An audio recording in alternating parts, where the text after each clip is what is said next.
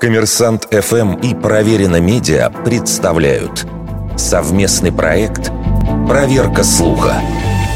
Правда ли, что Петр I учредил медаль за пьянство? Широко распространено мнение, что государь был недоволен размахом злоупотребления спиртным и решил отучать приближенных от вредной привычки весьма оригинальным способом. Петр якобы велел отлить чугунную звезду весом около 7 килограммов. Ее надевали на шею провинившегося, и тот вынужден был некоторое время таскать груз на себе.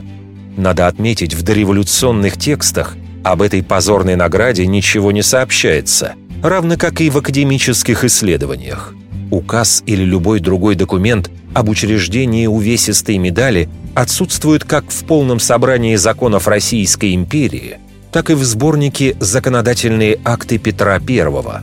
По мнению исследователей, царь, напротив, всячески поощрял продажу спиртного, за счет чего шло пополнение казны. А пьянство на службе в те годы наказывалось куда более жестоко, чем ношением потешной медали – Самое раннее упоминание чугунной звезды в отечественной литературе датируется февралем 1965 года. Тогда в журнале «Огонек» в рубрике «Забавные мелочи» появилась заметка за подписью «В. Коган». Недавно, работая над архивными материалами, я обратил внимание на необычную медаль. Оказывается, при Петре Первом пьяницам, которые попадали в тюрьмы, вешали на шею чугунную медаль весом в 17 фунтов. Текст сопровождался изображением награды, то ли рисунком, то ли фотографией не лучшего качества. Но все же медаль за пьянство в петровские времена существовала. И один ее экземпляр есть в экспозиции Государственного исторического музея в Москве. Но к самому императору она отношения не имеет.